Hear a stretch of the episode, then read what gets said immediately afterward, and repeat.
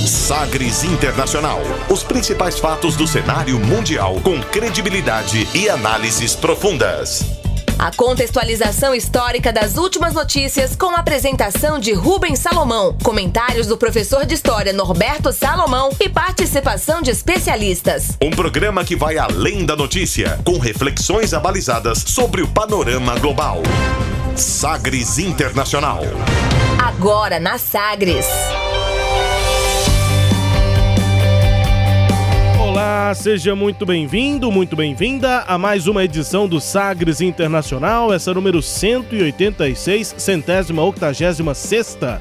Eu sou Rubens Salomão e a partir de agora com você, ouvinte Sagres, os fatos precisos e análises credenciadas sobre os principais temas mundiais.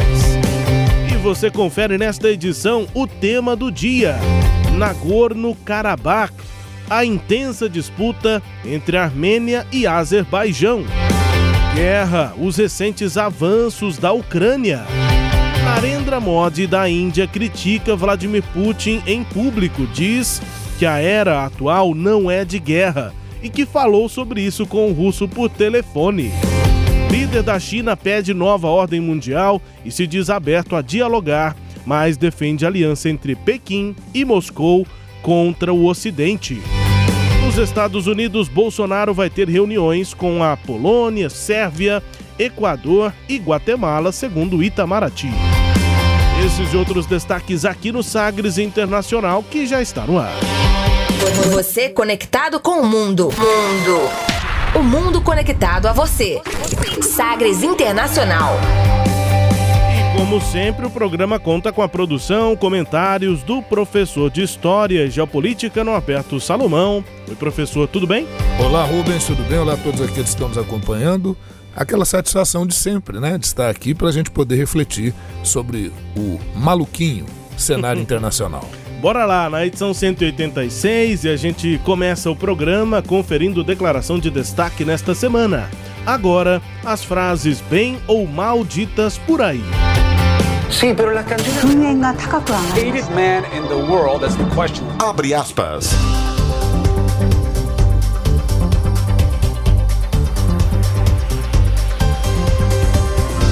Abre aspas para o presidente da Ucrânia, Volodymyr Zelensky, que anunciou nesta semana a recuperação de cerca de 6 mil quilômetros quadrados em meio à guerra depois da invasão da Rússia lá em fevereiro. A confirmação foi dada em vídeo postado nas redes em que o ucraniano pede aos aliados equipamentos para aumentar a capacidade de seu país de se defender. Abre aspas para o presidente da Ucrânia, Volodymyr Zelensky. Перших чисел вересня і до сьогодні наші воїни вже звільнили понад 6 тисяч квадратних кілометрів території України на сході і на півдні. Рух наших військ продовжується. Досі російські пропагандисти можуть працювати саме у тих країнах Африки, Азії, Латинської Америки, Європи, яким загрожує найбільший хаос через створену Росією цінову та енергетичну кризу. Досі ми змушені просити про допомогу із захистом нашого неба від російських ракет після 200 днів повномасштабної війни. Вчора і сьогодні російська армія нанесла удари по українській енергетичній інфраструктурі. Сотні тисяч українців опинились у темряві без електрики. O que foi que ele disse? O que foi que ele disse? Ah, o que foi que disse aí Volodymyr Zelensky? A gente abre aspas. Desde os primeiros dias de setembro até hoje, nossos guerreiros libertaram mais de 6 mil quilômetros quadrados do território da Ucrânia no sul e no leste. Os avanços de nossas forças continuam. Até agora, os propagandistas russos podem trabalhar nos países da África, Ásia, América Latina e Europa, que enfrentam graves ameaças e o maior caos causados pelo preço e a crise energética criados pela Rússia. Nós estamos precisando, né, nós ainda precisamos pedir ajuda para proteger o nosso céu dos mísseis russos, depois de 200 dias de guerra em escala total. Nos últimos dois dias, o exército russo atacou nossa infraestrutura de energia. Centenas de, de ucranianos se encontram no escuro, sem eletricidade, fecha aspas, disse Volodymyr Zelensky, continuava falando nesse vídeo postado aí nas redes, né? Confirmando, afirmando que houve um avanço dos ucranianos e a Ucrânia então iniciou uma série de contraofensivas ao longo das linhas de frente na região nordeste de Kharkiv e ao sul em setembro. E aí nessa mensagem, o Volodymyr Zelensky afirmou que a Rússia respondeu aos sucessos da Ucrânia no campo de batalha, visando, né, é, é, colocando como é, objetivo a infra infraestrutura civil. É um sinal do desespero daqueles que inventaram essa guerra, disse o presidente ucraniano. Os ataques russos no final de semana passado é, danificaram o fornecimento de energia e água em Kharkiv, deixando partes da cidade sem energia. E é um fato interessante que o próprio governo da Rússia admitiu no início da semana o avanço das tropas ucranianas no nordeste do país. E aí, professor, retomada de ISU, ISI 1, né? É, o que é que a gente tem nesse momento da guerra entre Ucrânia e Rússia? É isso, né, Rubens? Retomada de 1, retomada de Kupiansk, né, na região lá de Kharkiv, que é uma região e também nome de, da cidade. E veja que 6 mil quilômetros quadrados é muita coisa. E, e em 48 horas o avanço foi extraordinário. Quando você vê no mapa, é impressionante. E essa região de Izium e, e, e Kupiansk é uma área importante porque tem linha férrea, é para abastecimento, né? Então isso corta, de certa forma, a capacidade da Rússia de, de abastecer os exércitos que estão lá. E aí a Rússia não teve outra saída a não ser recuar. Agora, veja bem, né? É, há um velho ditado que afirma que na guerra a primeira vítima é a verdade. Então é uma guerra também de narrativas, então fica muito complicado é, dizer exatamente o que está acontecendo, né? Uhum. Então, a gente ouviu o Volodymyr, fala, o Volodymyr Zelensky falando desses 6 mil quilômetros quadrados, né? É, agora, desde o início dessa guerra, é difícil saber o que, que realmente é confiável. Será que essa informação é confiável? Pois é, mas para, é, é, o que acontece é que a cada dia ela está se tornando cada vez mais concreta, né? Ela está se confirmando, né? E, e a gente sabe, né, A informação sempre foi uma arma importante em qualquer guerra ao longo da história, né? E óbvio que se intensifica, uh, ainda mais no mundo das chamadas, das chamadas redes sociais, né? Das pós-verdades. Então, você tem razão, a gente tem que estar sempre aí de olho se é isso mesmo que está ocorrendo. O que se sabe de efetivo é que o exército ucraniano já havia anunciado que realizaria uma contraofensiva ali no sul, em Kherson, né? e a região sul de Zaporizhia, lá onde está a maior usina nuclear da Europa e foi tomada pelos russos, é, aquela ameaça de bombardeios na região, né? E a Rússia queria integrar aquela região ali mais ao sul, aquela região de Kherson, por meio de um plebiscito. Então essa ação das tropas ucranianas e o recuo dos soldados russos simplesmente frustrou isso. Então é, é, é uma perda por enquanto, pelo menos, de espaço considerável aí da Rússia. O governo ucraniano também acaba afirmando, né, Rubens, que as suas tropas avançaram e conquistaram também é, territórios na região leste, parcialmente controladas por aqueles separatistas de Lugansk e Donetsk, né, região do Donbass, desde 2014. Nos últimos dias, o exército ucraniano afirma que triplicou em 48 horas essas conquistas mas que não era possível confirmar com exatidão é, a, a, dimensão disso. Né? A gente não tem como confirmar a dimensão disso.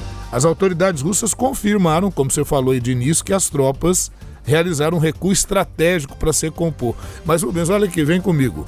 Não foi isso que os russos falaram quando eles não conseguiram dominar Kiev, porque a ideia era que essa guerra seria rápida, sim, sim. que a Ucrânia não conseguiria resistir. Quando eles não conseguiram dominar Kiev, usaram essa, essa uh, alternativa de resposta, né? Não, é porque a gente tem que recompor, vamos para uma segunda etapa da guerra. E agora, de novo, a mesma desculpa, estamos nos reagrupando e tal. Então a gente está observando aí a entrada para uma terceira etapa da guerra, então, né? Eu estou acreditando firmemente que para não sair como perdedor, eles vão ficar ali naquela região da Crimeia, né, Rubens, que já é domínio desde 2014, e dizendo, não, nós, nós é, é, realinhamos os nossos planos e vamos garantir a defesa aqui dessa região. Né? Ah, e, e, vai provando também o seguinte, né, Rubens? Essa, esse auxílio econômico do Ocidente para a Ucrânia tem dado certo, né? Tem sido bem sucedido. Os Estados Unidos já gastou 15 bilhões de dólares, fala em mandar mais ajuda. A União Europeia já gastou 2,5 bilhões de, de euros. O Japão, 600 milhões de dólares. Então a Ucrânia está bem calçadinha aí com, com, essa, com esses recursos, né, Rubens? Pois é, e aí vai reforçando o pedido de ajuda, né? O Volodymyr Zelensky, inclusive nessa mensagem, era é, a propósito, né? O objetivo da mensagem é, do, do Volodymyr. Ah, agora, professor, de que maneira esse avanço da Ucrânia pode impactar lá a vida do Putin, né? Como é que isso repercute na Rússia? Pois é, né, Rubens? Você vê, já são mais de 200 dias de guerra desde que o Vladimir Putin ordenou aquela invasão né, a, a, em grande escala à Ucrânia, que ele não chama de guerra, chama de uma operação especial.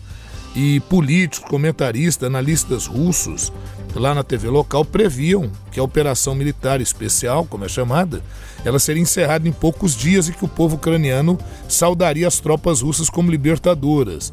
Essa era, era a ideia né, que eles tinham colocado ali.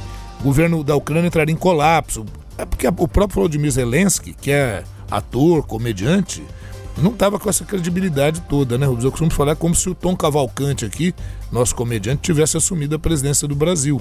Então talvez um, né, num momento de guerra, mas não, o Volodymyr Zelensky se reinventou. Tá sempre ali com aquela camisetinha, aquele, aquele uniforme em tons militares, né? Uhum. E o pessoal da Ucrânia abraçou a questão juntamente com o Ocidente, né? Quer dizer, o, o, o Putin comprou uma guerra maior do que ele imaginava. Eu acredito que o Putin acreditou que ocorreria como em 2014, em que eles invadiram lá a Ucrânia, anexaram irregularmente a Crimeia e a resposta do Ocidente foram aquelas sanções econômicas e tal. Não, a resposta foi muito mais dura, sanções econômicas bem intensas, né? Então, é, é, é esses últimos seis meses acabam sugerindo aí que a decisão do Putin de invadir a Ucrânia foi um erro de cálculo. E isso, para quem é colocado como homem invencível, ele que se apresenta dessa forma, isso vai gerando uma queda de credibilidade. E a gente vai vendo o próprio Putin mudando o seu discurso. Agora, nessa semana, ele falou que a Rússia quer a paz, mas que Kiev insiste em continuar lutando. Eu acho que é porque talvez ele tenha invadido a casa dos ucranianos. É, só né? por isso. Talvez né? por isso eles insistam em continuar lutando. Então a verdade é que aquelas as críticas ao Putin começam a ser cada vez maiores. É, mesmo aquelas críticas que não são tão diretas, mas a própria China, por exemplo, fala de um realinhamento da, da ordem internacional. Né? O Narendra Modi faz questionamentos à postura beligerante né, de guerra da Rússia. Então, por enquanto, vamos ver como é que o Putin absorve esse golpe. E muita gente temendo, né, Rubens, que a Rússia possa reagir com uma forma muito mais brutal. É, mais 20 mil homens foram convocados para o exército russo para ir para a Ucrânia. E está circulando aí nas redes um vídeo que aparece alguém que provavelmente é do grupo Wagner, essa é, é, é a história, é numa prisão na Rússia, convocando prisioneiros que, se forem servir lá na, na Ucrânia terão suas penas é, é, perdoadas. Né? Mas se resolverem é, debandar lá na Ucrânia, é, seriam executados. Essa, isso é o que corre, né? Tá correndo aí. O grupo Wagner, para quem não sabe, é um grupo paramilitar, né? Um, um grupo de mercenários que faz o serviço sujo normalmente para o Kremlin, pelo menos é isso que dizem, né, Rubens? E aí tá, tem circulado isso por aí também. É, e aí o senhor disse da imagem do, do Putin, né? Será então que ele não é tão Kizar assim, professor? pois é, né? É, é, é isso. imagem, né? A questão é essa, né? Será que é um ídolo com pés de barro, né? Retomando ali uma, uma velha expressão, né? Então, tem, tem sim essa, essa condição. Bom, professor, e, para a gente finalizar aqui, pelo menos esse abre aspas, como é que o senhor avalia as sugestões dadas pelos chefes de Estado, o presidente Jair Bolsonaro do Brasil, Andrés Manuel Lopes Obrador né, do, do México, para solucionar a guerra da Ucrânia? Pois é, o, o presidente Jair Bolsonaro deu a sua sugestão lá em julho, né? Em julho desse ano, ele tava, estava lá em Imperatriz do Maranhão, participando de um evento evangélico e, e deu entrevista lá para a CNN. E aí ele disse naquele momento que ele tinha uma solução para a guerra entre a Rússia e a Ucrânia, que ele te, é, teria uma ligação é, telefônica com o Zelensky, e que o Zelensky talvez viesse também ao encontro do Mercosul, e que ele tinha aí uma solução. E aí não é uma solução, ele jogou, né, aquilo que muitas vezes o presidente Jair Bolsonaro faz, ele diz assim: "Vou dar minha opinião a ele o que eu acho. A solução para o caso, a guerra, eu sei como seria a solução do caso. E que a gente está na, na, fala dele mesmo, né? Ela fica um pouco truncada mesmo. Mas não vou adiantar nada aqui agora. A solução do caso, ele não vai adiantar nada, mas aí ele acabava adiantando. A solução do caso, como acabou a guerra da Argentina com o Reino Unido em 82? É por aí.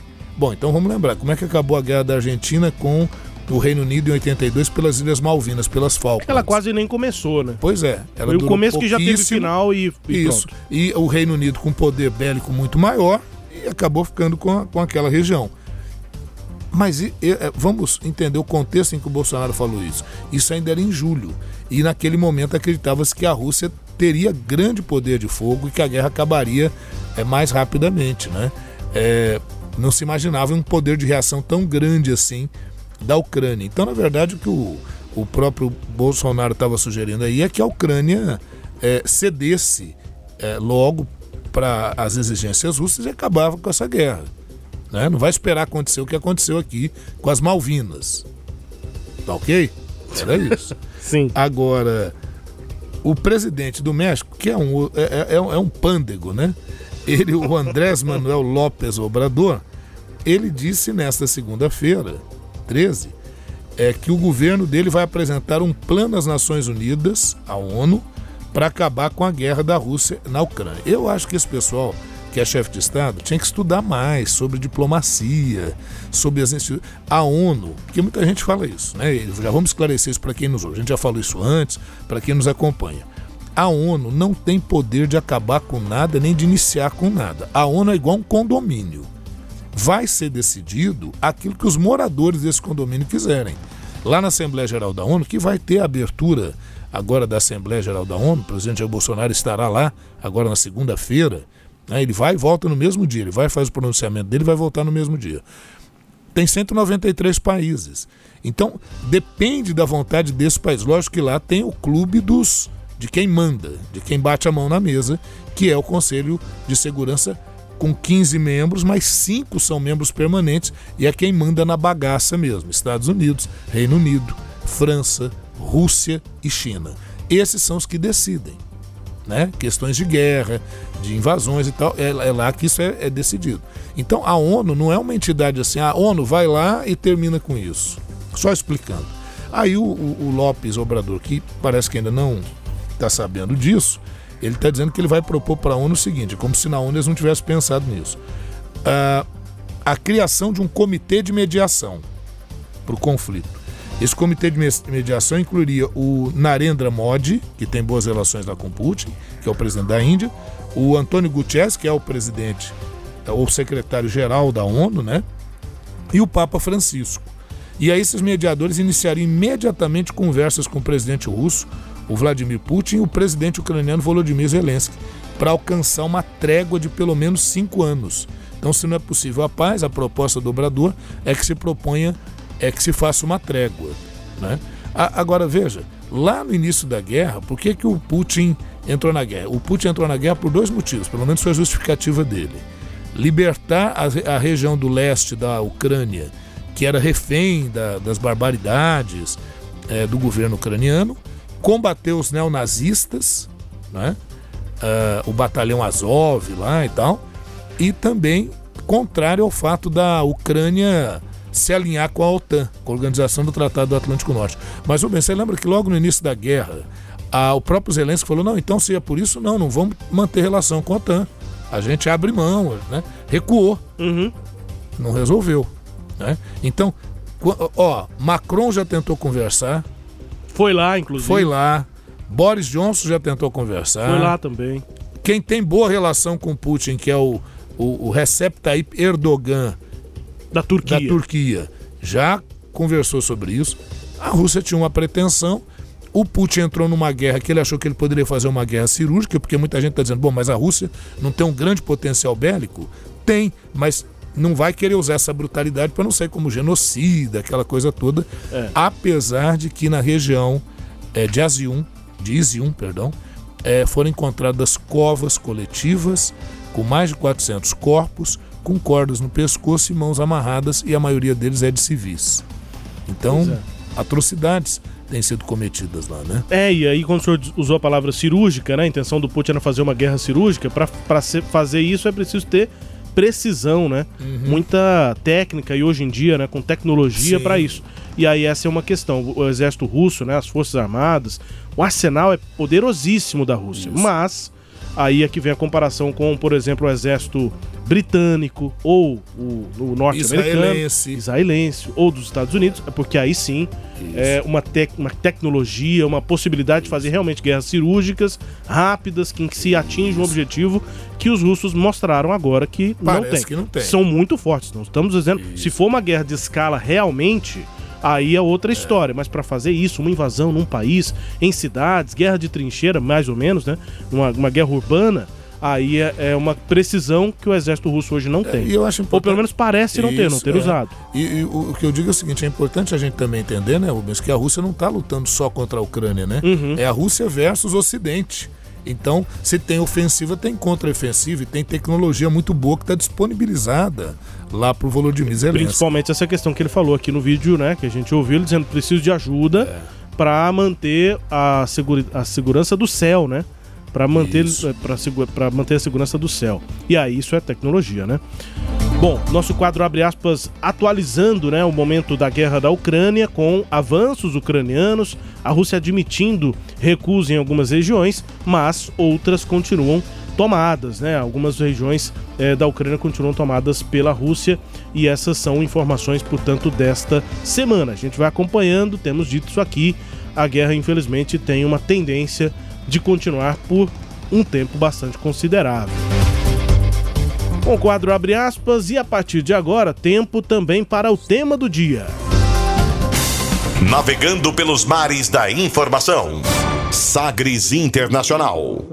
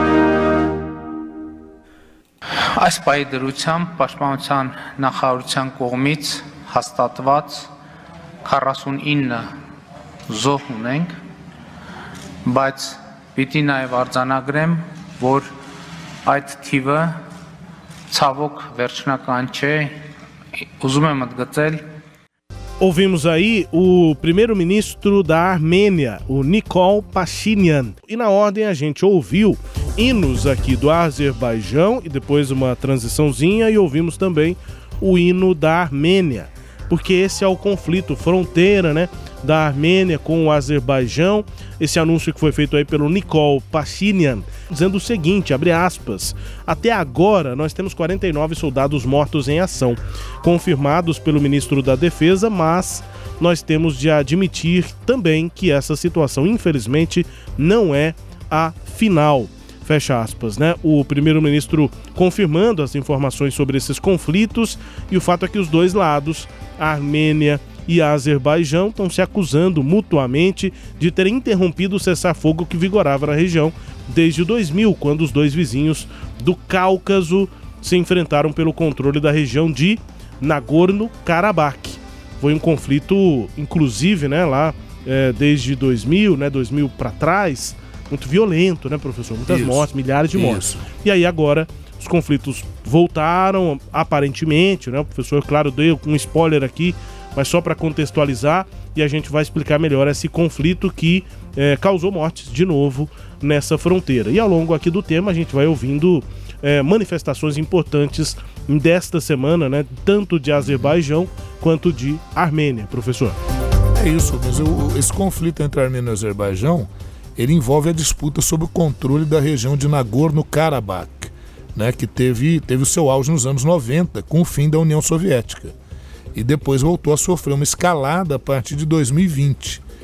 Os armênios e os azerbaijanos, né, ou azeres, a etnia, etnia azeri, com apoio turco e russo, disputam essa histórica região montanhosa. Então você nota que, além do conflito entre eles, tem dois poderosos elementos é, apoiando cada um dos lados. A gente vai explorar isso aqui um pouquinho mais. Esses países eles estão localizados, viu, Rubens, na região do Cáucaso, ou Caucásia, que é, vamos localizar aí quem está nos acompanhando, é aquela região que compreende a Europa Oriental e a Ásia Ocidental entre o Mar Negro e o Mar Cáspio. Então vamos fazer assim: lá no norte você tem a Rússia, ao sul você tem a Turquia e ali no meio você está com a região do Cáucaso, você está com a região caucasiana, né? Armênia e Azerbaijão É, é daí que vem o, o caucasiano? é daí que vem o caucasiano, que é uma expressão que não é usada mais, né? Ah. Porque é, remete a uma teoria biológica de Isso. raças humanas que a gente não usa mais, não usa mais assim, Que é o, é o eugenismo. Eugenismo. Que é essa teoria de que tem uma raça que é melhor que outras. É. Mas aí veio essa coisa, que essa raça é a caucasiana. Caucasiana. Mas por que desse lugar que veio essa teoria? É, essa teoria, É. você diz o quê? Do, Do eugenismo. Não, a, a E questão usou esse termo, né? É, Só pra é. se referir ao branco? é para se referir ao branco, Entendi. por causa da característica dos povos dessa região. Bom, enfim? É. claramente, né? Só pra deixar Sim. claro, só tô fazendo uma referência histórica aqui, porque me veio à cabeça É. essa palavra. E talvez quem esteja nos ouvindo já tenha ouvido falar Sim. disso. Inclusive, só pra uma referência mais recente, quando a gente entrava no Orkut, prof. Sim. a gente colocava lá, tinha essa coisa. Você podia não colocar também. Se quisesse, te, te dava pra não colocar. Mas tinha essa coisa de colocar pardo, asiático, acho que tinha amarelo. O Orkut tinha essas coisas. E Isso. tinha lá caucasiano, entre Que é, é o parênteses, sujeito branco. branco. É. Mas o nome era caucasiano, entre parênteses, branco. Isso. Isso acho que. É, e é caucasiano serviu não para se referir só a quem é do Cáucaso, que é dessa Uhum. região, mas os brancos europeus, né? Tá. Os brancos lá da Europa. Eu ia dizer que pros mais jovens tem essa referência, mas que- quem é jovem mesmo não usou Orkut. É. E, e aí, professor? Enfim, essa é a região. Pois é. E aí a Armênia e o Azerbaijão fazem parte do que já foi conhecida como Transcaucásia, né? Região que liga a Rússia ao norte do Oriente Médio e que hoje é, don- é denominada de Cáucaso do Sul, essa região. E a localidade ela é historicamente conhecida por ser um território multiétnico, então você tem várias etnias, obviamente se destaca a etnia armênia e azeri, né, que é a, a etnia do Azerbaijão, e abrigando ao longo do tempo, inclusive, o Império Persa se organizou ali. Foi, a região foi domínio do Império Turco-Otomano e foi domínio também do Império Russo-Czarista, né? Foi o último domínio antes da, da- do estabelecimento da Revolução Russa e depois da União Soviética, né? Não por acaso o local é popularmente conhecido como a esquina do mundo. Né?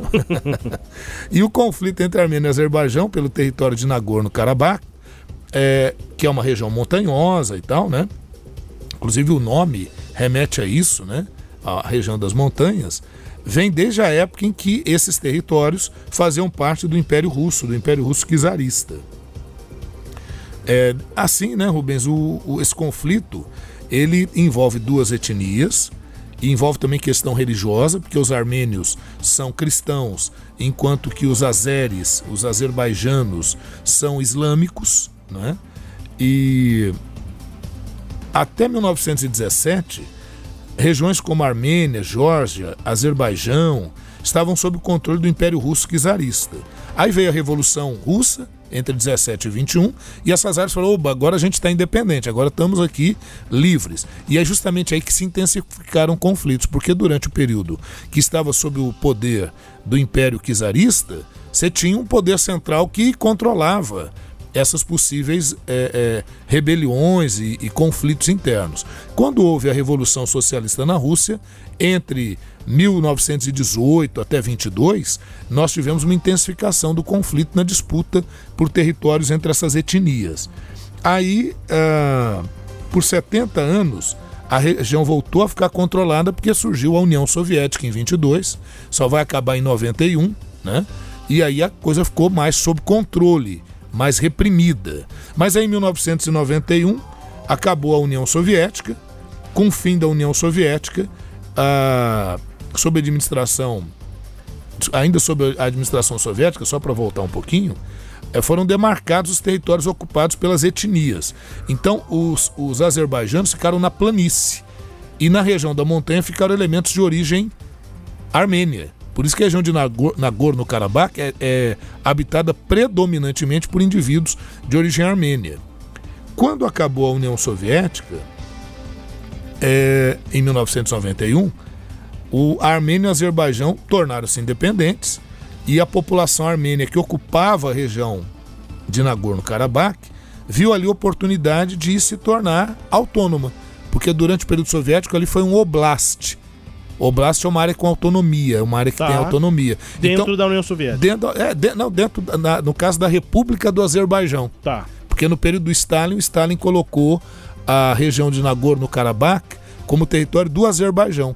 Aí depois do, do Stalin, no período do, do Khrushchev, aquela região se tornou um oblast. Oblast é uma expressão russa para uma área que, apesar de estar dentro de uma das repúblicas, tem autonomia, tem a sua, sua própria condição. E aí, quando terminou a União Soviética, o pessoal falou: ó, a Armênia se tornou livre, Azerbaijão se tornou livre e a região de Nagorno-Karabakh era um oblast, era uma área autônoma. Falou: vamos criar a nossa própria república, né? E aí vai, vão, vão, vão criar a república, a Armênia vai apoiar a criação dessa república independente, mas o Azerbaijão não vai concordar com isso não. A capital, viu, Rubens, da Armênia é Yerevan e a capital do Azerbaijão é Baku, né? E só para a gente dar uma fechadinha nisso, um, um plebiscito foi convocado, então, para resolver a questão, e feito esse plebiscito, os azerbaijanos se recusaram a participar do plebiscito. Então, eles foram voto vencido. E aí nasceu a chamada República de Artsakh, que é a República de Nagorno-Karabakh. E aí, entre 91 e 94, tivemos conflitos intensos, a morte de aproximadamente 30 mil pessoas entre armênios e azeres. Em 94, é, consegue-se negociar um cessar-fogo. E aí uh, esse cessar-fogo ficou sempre muito mais uh, no papel do que na prática, porque vão ter sempre conflitos até então menores, até esse que nós tivemos agora, e já teve uma proporção maior.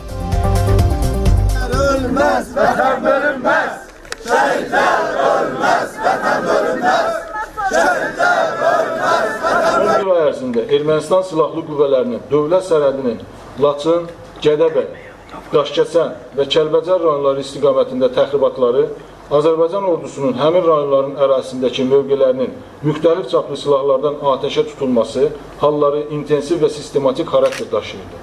Bütün bu faktlar Ermənistanın geniş miqyaslı hərbi təxribata hazırlaşdığına dəlalət edir.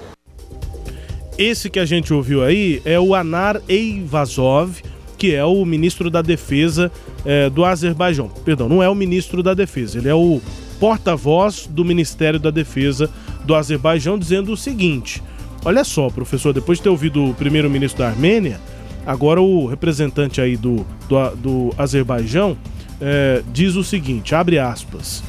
Em geral, ao longo do último mês, tem havido provocações é, de, das Forças Armadas Armênias nas direções das regiões de fronteira de Lachin, é, Jabadai, Dashkazan e Kalbajar.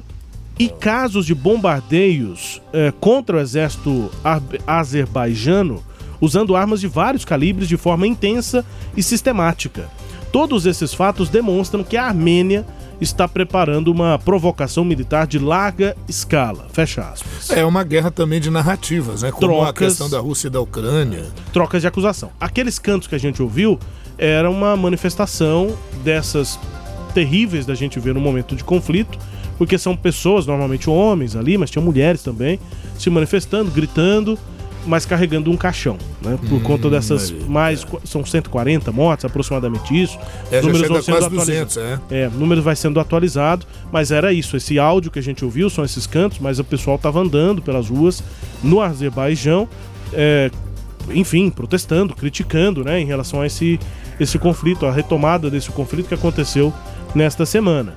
Teve um cessar-fogo, mas enfim, a questão é essa. E a gente ouviu aqui o ministro, o representante do Porta-voz. Ministério da Defesa do Azerbaijão, eh, fazendo essas acusações que vêm também do outro lado da Armênia. E aí, essas do lado de lá, a gente confere daqui a pouco. Mas então, professor, seguindo aí na história, né, em maio de 1994, foi assinado um cessar-fogo em relação àquele conflito pós-dissolução da União Soviética. E independência do, de Nagorno-Karabakh. Dessa né? Por república, um né? plebiscito que os azerbaijanos não participaram e por isso os armênios venceram. E, e teve mesmo o cessar-fogo? Como é que foram essas negociações, né? Foi efetivo o cessar-fogo naquele momento, em 94? Pois é, então teve o cessar-fogo, né?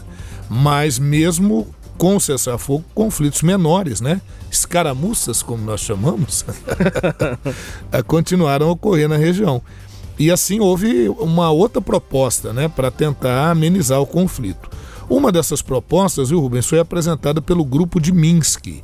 É, lembra que o grupo de Minsk é aquele mesmo grupo que fez a dissolução da União Soviética e tal, que vai dar origem à, à CEI, a Comunidade dos Estados Independentes, que compõe aí um clubezinho das antigas repúblicas soviéticas, né? E criado pela Organização pela Segurança e Cooperação Europeia, onde, dentro de alguns tópicos, é feita e foi feita a seguinte proposta: o retorno dos territórios em torno de Nagorno-Karabakh ao controle do Azerbaijão, mas aí preservaria Nagorno-Karabakh, um status provisório para Nagorno-Karabakh, fornecendo garantias de segurança e manutenção do seu autogoverno, um corredor ligando a Armênia a Nagorno-Karabakh, vamos só lembrar, é, Nagorno-Karabakh fica dentro do Azerbaijão, então é quase que um enclave ali, e em Nagorno-Karabakh a maioria é armênia. E a Armênia apoia a independência dessa região. Só re- reiterando, viu, Rubens, o que a gente vinha falando. E ah, também nessa, nessa proposta o direito de todas as pessoas que foram deslocadas nesse conflito, os refugiados, né? Que pudessem retornar aos seus antigos locais de residência, se assim quisessem. E finalmente garantias de- da segurança internacional, que incluiria uma operação de manutenção da paz, talvez até o envio de capacetes azuis lá, né, para poder manter a, a paz na região. O problema é que nenhum dos lados aceitou essa proposta, né? Cada um das partes acreditava que estava sendo prejudicada.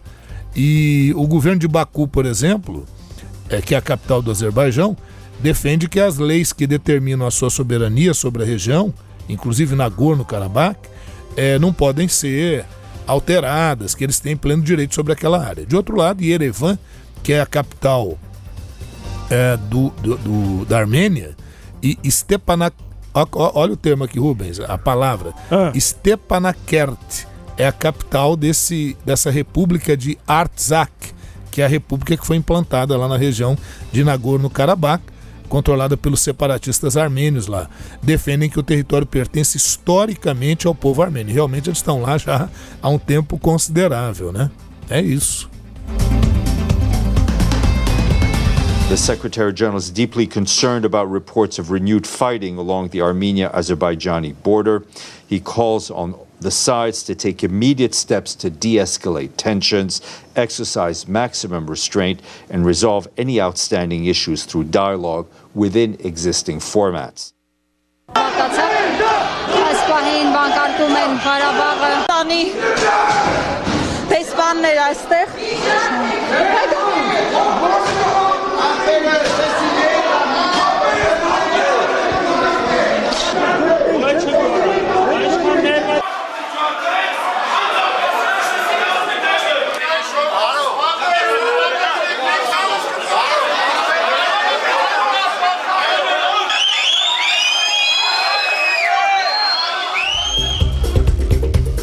Pois é, eu disse aqui que a gente eh, citaria também as manifestações na Armênia, né?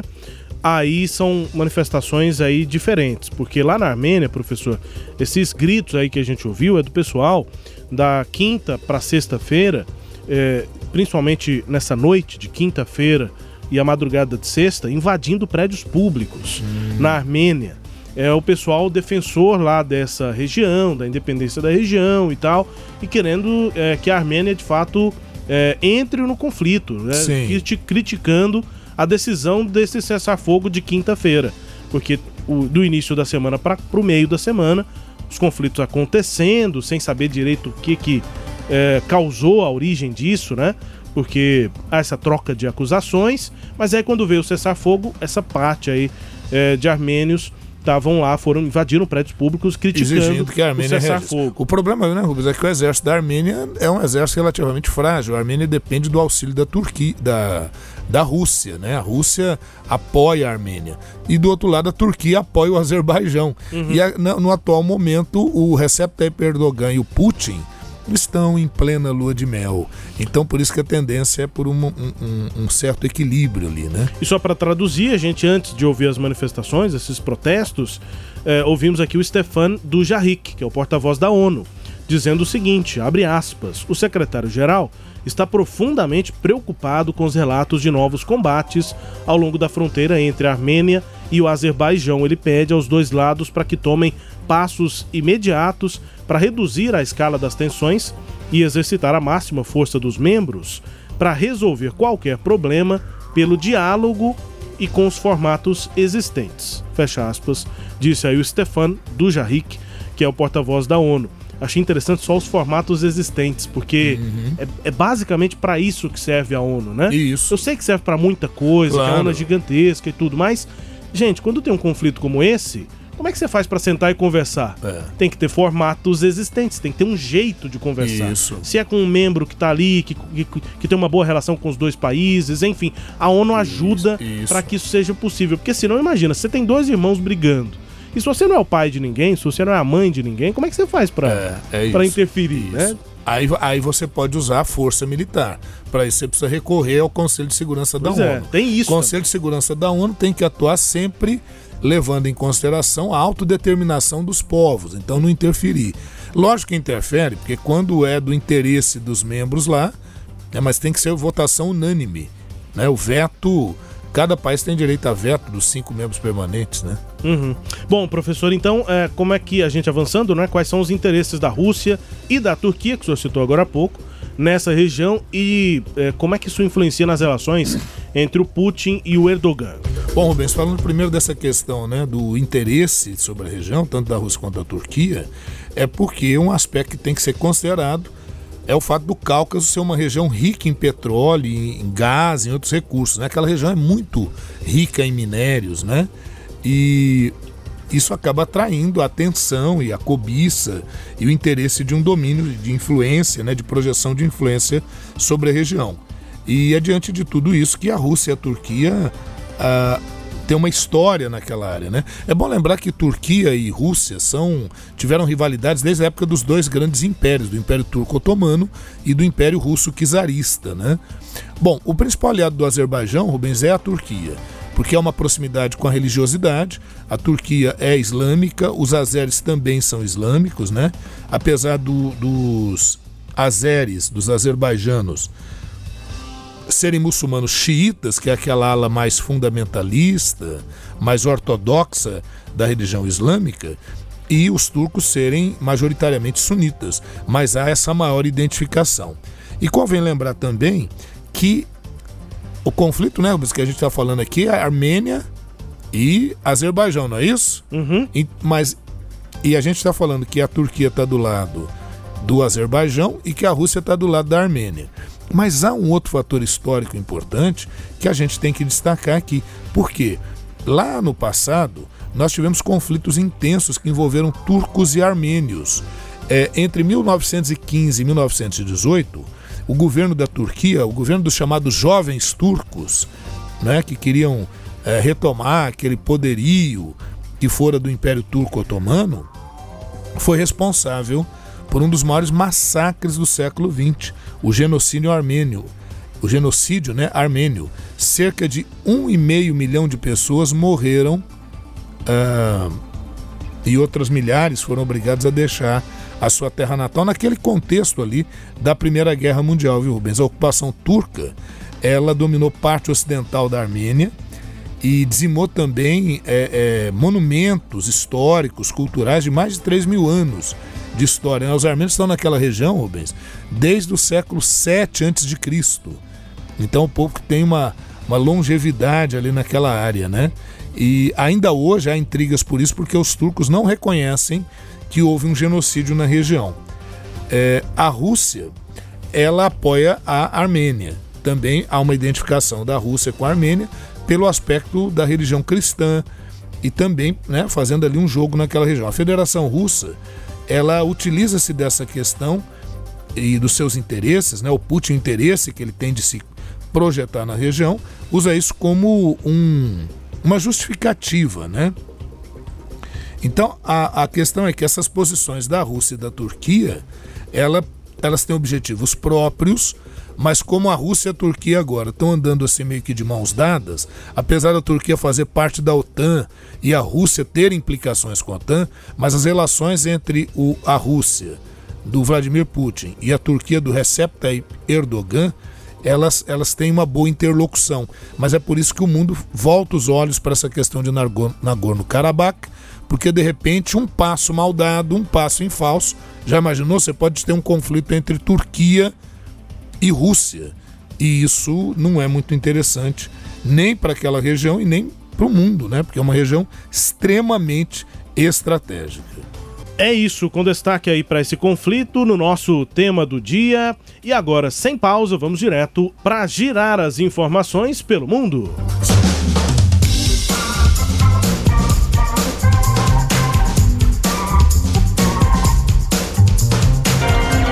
Velas ao mar.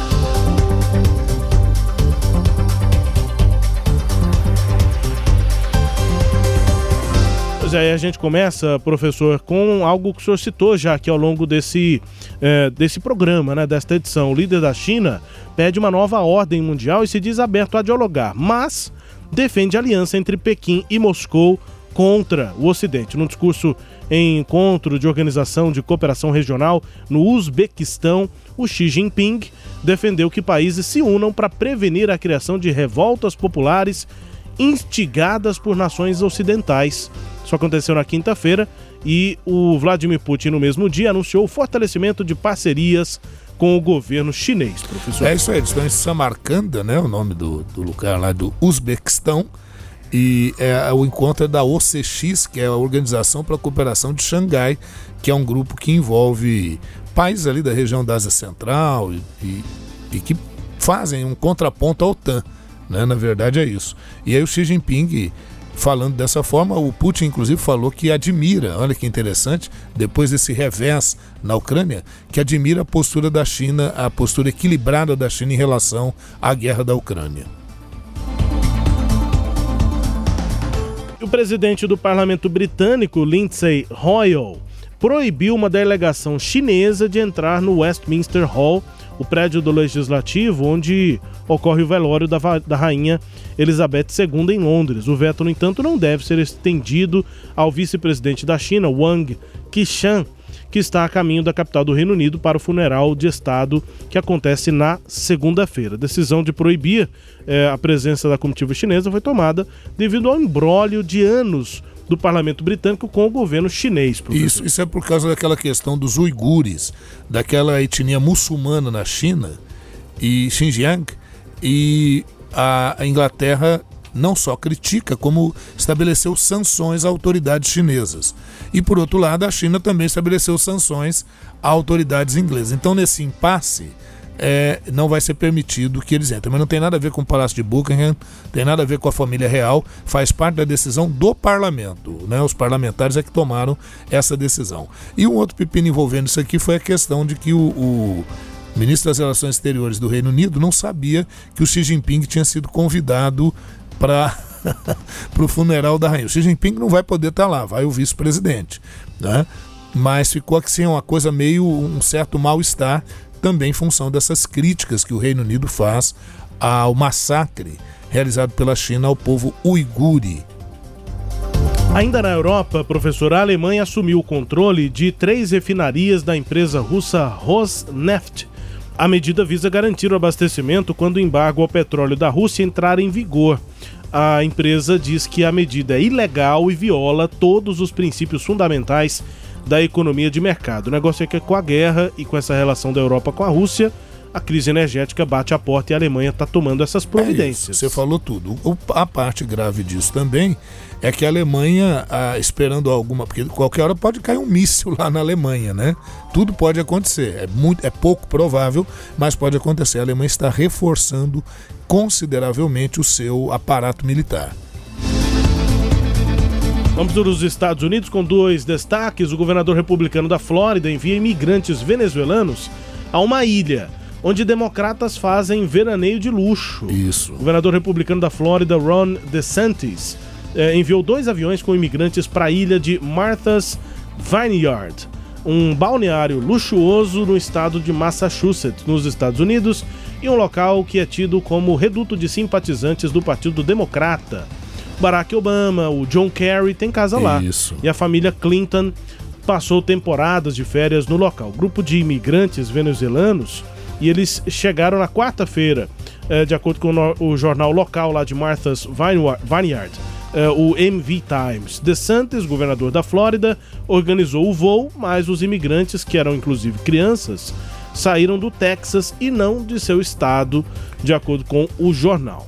Pois é, Rubens, é isso, né? O, provocações. Provocações, os governadores republicanos estão intensificando essa tática de enviar imigrantes para as áreas onde estão os democratas, porque os republicanos são mais radicais né, em políticas contra imigrantes e já o, o, os democratas buscam apresentar uma postura um pouco mais flexível. É tipo assim, gosta de imigrante, então é, adote é, esses Leva para casa. É. E o, Texas enviou dois ônibus com imigrantes para casa da vice-presidente dos Estados Unidos, lá em Washington, né? Os dois ônibus estavam transportando imigrantes que foram enviados do Texas para a residência lá da Kamala Harris na quinta-feira, em meio à crescente disputa política sobre a questão da imigração. O, o governador republicano é, lá do estado do Texas disse que a medida foi intencional e fez um apelo por políticas de imigração mais rígidas.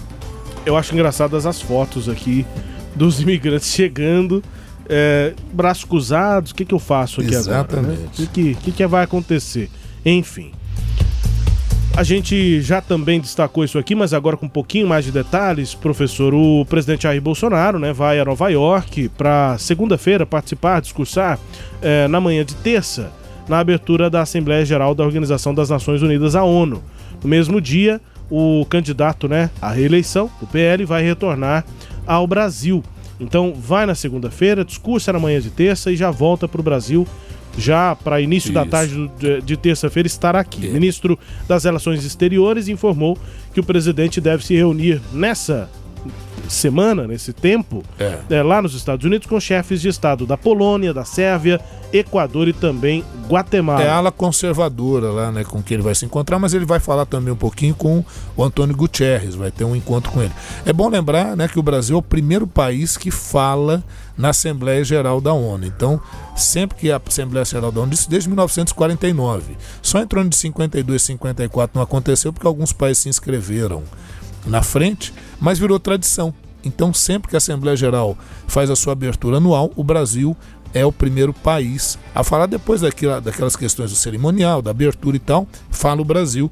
E o presidente Jair Bolsonaro vai estar lá. A expectativa é para saber se ele vai envolver o discurso na Assembleia Geral da ONU com a sua campanha presidencial, como ele fez é. no 7 de setembro. O, o pessoal da Embaixada Brasileira fala: olha, não sabemos, né? A gente dá sugestões para o presidente, mas ele é que escolhe qual o, o, tom do que ele vai falar. O embaixador Paulino de Carvalho está acompanhando de perto e organizando né, a viagem e foi questionado sobre o discurso. Ele disse o seguinte, abre aspas, em relação ao discurso do presidente, naturalmente a decisão última é da presidência da República sobre qual será o texto eh, a ser lido pelo presidente. Mas nós aqui do Itamaraty preparamos subsídios, fazemos as sugestões, compilamos ideias, fazemos as sugestões que nós consideramos pertinentes e cabe aí, em última instância, ao presidente da República decidir o texto que ele lerá a conferir, né? Qual vai Bem, ser o tom do presidente isso. Jair Bolsonaro por lá. É, portanto, vai na segunda-feira, volta na terça já à tarde, já tá de volta aqui depois de discursar. Esse negócio do Brasil abrir os discursos, é, como é que chegou um momento lá em que o pessoal foi é, pensar, tá, mas quem é que vai começar a Assembleia Geral? Quem começa discursando? É. Não, mas se eu, se eu começar a discursar, eu quero discursar. Aí um outro fala, não, mas se você discursar, eu também quero. Não, mas eu também quero. Aí, pra resolver, fala assim, não, deixa o Brasil conversa, começar. Se todo mundo gosta do Brasil, e aí não tem problema? Mais ou menos. o que acontece é que a, a ONU foi criada após a Segunda Guerra Mundial, logo começou aquele conceito de Guerra Fria, e o, o- nem os Estados Unidos, nem os países liderados né, sob a influência da União Soviética queriam falar primeiro, porque eles ficavam esperando o discurso do outro para poder se manifestar. E nessa questão, o Brasil acabou sendo o primeiro país a, a falar em 49, na inscrição, e o pessoal achou de bom tom. Falou, pô, o Brasil aí, ó, que esse país simpático, né? Acabou virando uma tradição. Mas não é regra, não é lei, não tem nada disso. E o Alok se apresentou com indígenas no rooftop da ONU, em Nova York, professor. É isso, a Loki está tendo uma, uma projeção muito grande nessa, nas questões ambientais, na questão de povos originários, nas questões culturais. Eu estou achando interessante esse protagonismo que o Alok está ganhando e aproveitando. Ele próprio falou, eu vi uma entrevista dele esses dias, ele dizendo que ele quer usar a projeção que ele tem, né, mais tocado e tal, em plataformas aí, para levar uma mensagem positiva e de conscientização. Achei importante, bastante importante isso. Abraço pro Santo Hilário, pra Vila Pedroso, Isso pra região aqui é nosso, de Goiânia, né? porque o Alok é daqui. O Ruahá, o Alok é nosso, né? O, o Alok é daqui de Goiânia, portanto, despontou pra música eletrônica, saindo aqui do cenário de trance, né? Das músicas eletrônicas aqui de Goiás. É, e logo, né, ganhou o mundo. Eu só torço pra que essa coisa é, dele levar a nossa cultura, enfim, não seja só marketing, porque é claro que tem um pouquinho de marketing, Ah, que ele sim. usa isso pra própria imagem, mas se for do jeito que a gente tá vendo até agora, né, e eu Muito acho que tá bem positivo. legal, porque ele tá pegando realmente o, a raiz, É. né? Tá, tá levando pessoas e, e representantes indígenas e de outras é, culturas brasileiras, mas a coisa raiz mesmo, não tem Raiz, aquela é. é, é, gourmetização o- aparecer melhor na propaganda, pra imagem dele ficar legal. Não, tá indo gente realmente que, que, E o Alok que tem uma, faz isso. tem uma cabeça meio alternativa, né? Ele Tem. não é essa coisa só do, do, do Mas tô dinheiro, torcendo do aqui, eu tô business, né? considerando a possibilidade de, Sim. em algum momento, a coisa ficar mais pra propaganda, mais pro marketing. Isso também existe, não dá pra negar. Sim. Mas tá sendo feito a partir Tá do que é mandando real. bem, tá mandando É, Tá bem. sendo feito a partir daquilo que é real. Bom, professor, vamos que vamos. A gente vai pra semana e Sim. daqui a pouco temos a edição 187. Só antes da gente ir, só lembrar que o, o- o Alexandre Moraes e o Rodrigo Pacheco, eles tiveram que fazer um, a- um acordo aí para livrar o Brasil de um fiasco internacional, né? Porque o presidente Jair Bolsonaro não queria receber e não vai receber no Palácio do Planalto representantes internacionais que vêm como observadores das eleições. Mas aí e, o, o- o Alexandre de Moraes e o Rodrigo Pacheco se uniram e decidiram o seguinte: o Rodrigo Pacheco é que vai receber, vai recepcionar esses observadores internacionais que virão o país para as eleições a pedido do Moraes, né? O Pacheco vai fazer as honras da casa. O programa de convidados internacionais tem 90 autoridades eleitorais de 30 países. Vai chegar no Brasil aqui no dia 29 e não vai conhecer o Planalto, o Palácio do Planalto, mas vai conhecer o Congresso. É isso, pessoal. Um abraço. Na semana que vem a gente volta. Então, boa semana pra você que nos acompanha.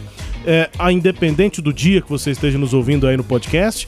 Normalmente estamos aqui né, na primeira exibição, quando a gente sobe o podcast no sábado. Então, tem sábado, domingo, estamos aqui no fim de semana, desejando a você uma boa semana.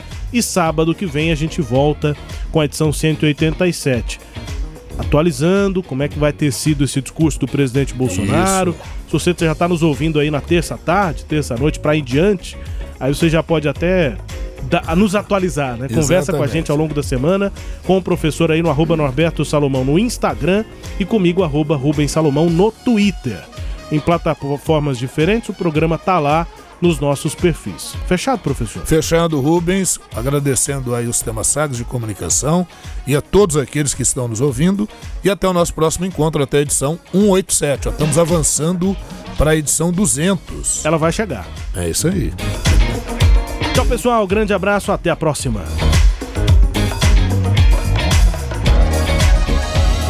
Você ouviu Sagres Internacional. Os principais fatos do cenário mundial com credibilidade e análises profundas.